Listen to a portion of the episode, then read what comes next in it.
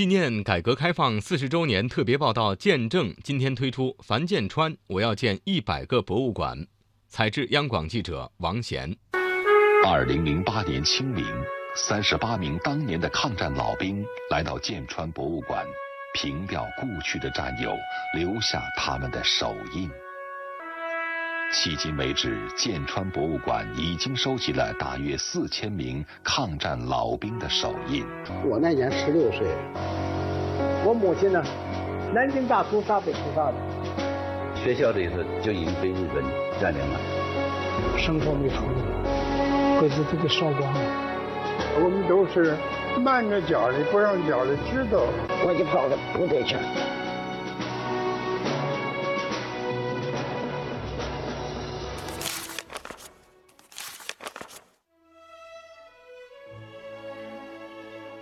樊建川，一九五七年生于四川宜宾，曾任宜宾市常务副市长。一九九三年为收藏而辞官经商。作为地产商人，曾多次入选胡润中国富豪排行榜。二零零五年，樊建川创建建川博物馆聚落。如今，建川名下的民间博物馆已经超过五十座。了，现在是二十一米七米五，一百五十个平方。好，两层楼三百个平方。嗯，可以。我都觉得可以。我都给说一下这个事情。好好好。我要送钢材啊、钢筋啊、水泥。见到樊建川，他正忙着和下属交代工作。施工中的辉煌巨变展馆是他最近的工作重心。这个新建馆的主题是改革开放四十年，预计八月开馆。它布展的方式是这样的：七八年一个厅，七九年一个厅，八零年、八一年、八二年、八三年，一直这么走下来。每个厅的内容分为两大部分，一部分就是主要的大事儿，比如抗洪也好、卫星也好；另外一部分就是百姓记忆，就是我们民间的记忆，也特别有趣的事儿啊。比如今年哪一首歌曲最流行，给人的感觉是一个四十年的一个时光长廊，然后人们从七八年进去，然后一年一年一年一年一年，最后从一八年走出来。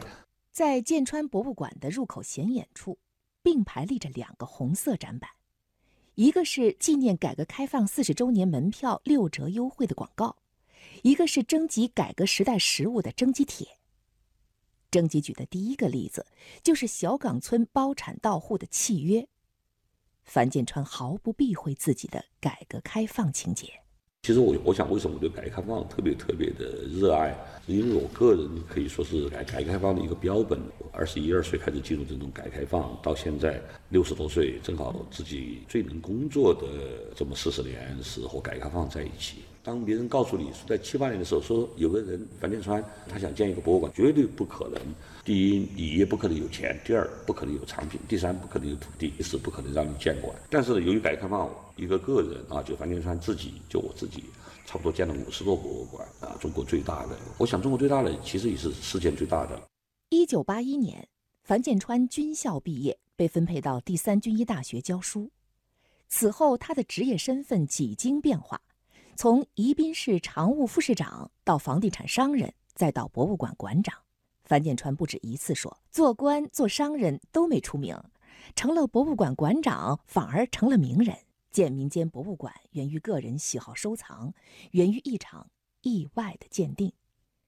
二零零一年，樊建川带着自己的一批宝贝到北京卢沟桥的抗日战争纪念馆做抗战文物展。我记得很清楚，展览的时候，忽然就得到国家文物局的很多专家就来看，看了以后突然就通知说，展览完结束的时候说，樊先生你能不能别走，让我们给你鉴定一下。我就在想，我一个民间收藏会有什么珍贵文物呢？我说好啊，鉴定啊，你们鉴定嘛。结果那次鉴定把我吓坏了，那次鉴定一下就鉴定了，呃，十四件，十四件国家一级文物。还记得那里面十四件当中比较特殊的有什么？很多日军的那种，比如说作战地图，还有我们八路军新四军的那些呃那些战士的一些家书，还有冯玉祥将军的一些东西。当一个文物到了一级的时候，就无法用金钱来估量它的价值，就国宝了，顶到天花板的中国的宝贝了。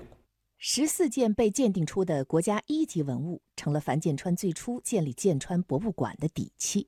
那么我既然文物比他好，我为什么不能建个房子建博物馆呢？这个时候才萌生了建博物馆的念头，也就是在。零一年建的时候，当时别人认为啊，我很猖狂、很疯狂的一个想法。如今，它位于成都大邑县安仁古镇的剑川博物馆聚落，成了剑川博物馆系列的大本营。抗战系列、民俗系列、红色系列，每个博物馆都有几样明星展品。五百亩土地上林林总总，一共有三十多座不同主题的展馆，算上全国各地他参与合作建立的展馆，剑川旗下展馆已经超过五十座。从设计到陈设，樊建川都亲力亲为。还得靠我去做这件事儿，是因为做策划需要我去组织起大纲，需要我去做这个陈列的方案，需要我去，就是这个它是一种没有一种规范的，没有流水线，对，甚至没有个流程，它会发生很多意想不到的。它做出来这个工作是个手工活儿，是个手，对，随时出现一些意外，你得马上去进行修补。建一百个博物馆。这是樊建川的人生目标。做一百座博物馆，也就是说，现在欠账还是很多的，很巨大的欠账，就是还差五十座。建个博物馆其实很难的，但是我还是想建一百个座博物馆。建成一百个博物馆，然后捐给国家。二零零七年，樊建川签了法律文书，让妻子签了字，请律师做了公证。剑川博物馆的土地展馆，包括几百件国家一级文物在内，将来都捐给国家。每一个题材，它都会反映一个时代的东西，它都会凝固。比如说长城，它是凝固的；故宫，它是凝固的；武后祠是凝固的。那么剑川博物馆就是二十世纪或者二十一世纪这个改革开放这种交替时代的一个成果。它就会凝固在这儿，所以捐给国家的最大的好处就是它能够稳固的传承下去，最终它就会成为一个永久的一个人类文明或者文化的一个凝结的这么一个根据地。既然终将捐给国家，现在为何不走寻常路，自己花那么大的心力，一个一个亲自建馆？民间博物馆走的到底是一条怎样的道路？樊建川不止一次面对这样的疑问。我做这个民间博物馆呢，很大的程度是做国家做不了的事儿。我们有产品，有这种资金，有这种冲动，有这种创作热情。对民族来讲，办博物馆总归是好事儿，民间收藏总是好事儿。去年三月，国家文物局印发了《国家文物事业发展“十三五”规划》，鼓励民间合法收藏文物，提升社会文物管理服务水平。现在，全国的民营博物馆已经超过八百家。开馆越发密集，藏品却良莠不齐。樊建川说：“此时需要政府出手。任何一个民间博物馆开馆，政府不是刚刚给他一纸批文啊，说看你有没有房子，有没有资金，有没有雇的工作人员。你首先得去看他东西是不是真的。我觉得这个是最重要的。建川博物馆的规模扩大，先前投入的大笔资金来自房地产经营的积累，现在。”也面临诸多难题。现在的时候呢，我变得有名了，变得有品牌了，但是变得没钱了。我还要克服另外一个问题，就是克服我的资金问题。今年六月十八号，剑川博物馆在重庆的八个分馆同步开馆。樊建川把六十九件国家一级文物安放在那里。就像我重庆这个馆，其实给重庆政府合作的，就是是我来主导，呃，我来经营，我来管理设计。甚至我还出一部分钱，但是重庆政府提供了土地，提供了这么一个场所。政府合作成了新的路径，从山东台儿庄到云南龙陵嵩山战役遗址，从上海的抗战遗址到绵阳梓潼的两弹城，樊建川评价自己的政府合作作品百发百中。他直言，订单越来越多，怎么分配时间精力都是要琢磨的事儿。一百个博物馆一定要建成。习总书记讲那个中国梦的问题，我觉得更重要的中国梦还是我们十四亿中国人每个人自己的梦。我这个中国梦就是比较特殊一点，就是我的梦就是建一百个博物馆。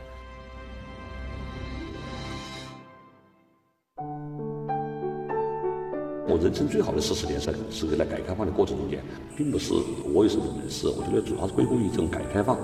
归功于我生在了这么一个时代，我收集了这么多的文物，这么多的东西，一切一切都是给改革开放带来的可能性。